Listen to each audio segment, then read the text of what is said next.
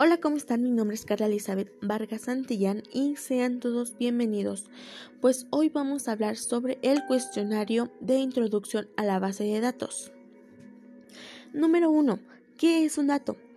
Pues es la representación de una variable que puede ser cuantitativa o cualitativa que indica un valor que se le asigna a las cosas y representa a través de una secuencia de símbolos, números o letras.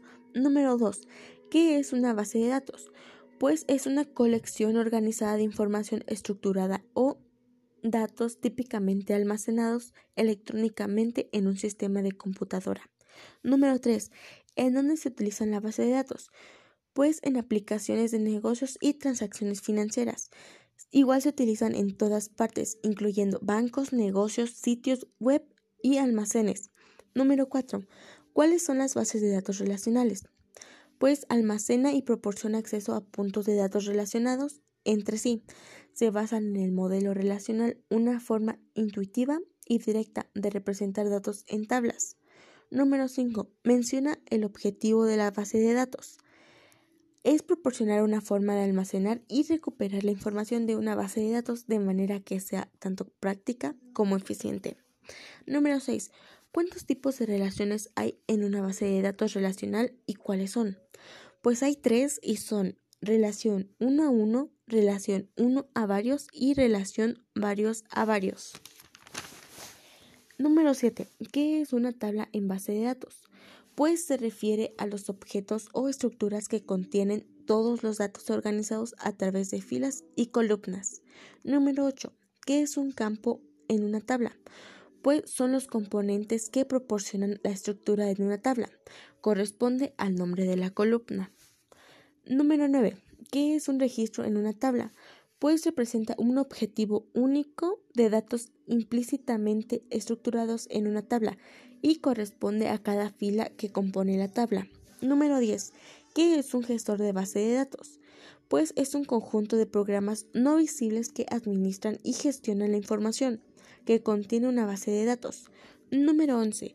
¿Qué entiendes por el modelo de negocio para el diseño de base de datos? Pues este se describe las bases sobre las que una empresa crea, proporciona y capta valor. Explicita el contenido, la estructura y el gobierno de las transacciones designadas para crear valor al explotar oportunidades de negocio. Número 12. Todos los sistemas de información utilizan base de datos, pues sí, ya que son muy importantes. Número 13. ¿Cuáles son los elementos o símbolos de un diagrama de entidad-relación extendido? Pues en entidad existen dos clases de entidades, que son regulares y débiles. Tienen que tener existencia propia. Cada ocurrencia de un tipo de entidad debe distinguirse de las demás y todas las ocurrencias de un tipo de entidad deben tener los mismos atributos. Relación, pues una relación exclusiva cuando la existencia de una relación entre dos tipos de entidades implica la no existencia. De las otras relaciones se caracteriza por nombre, tipo de correspondencia, relaciones 1-1, relaciones 1N, relaciones MN, coordinalidad, dominio, atributo.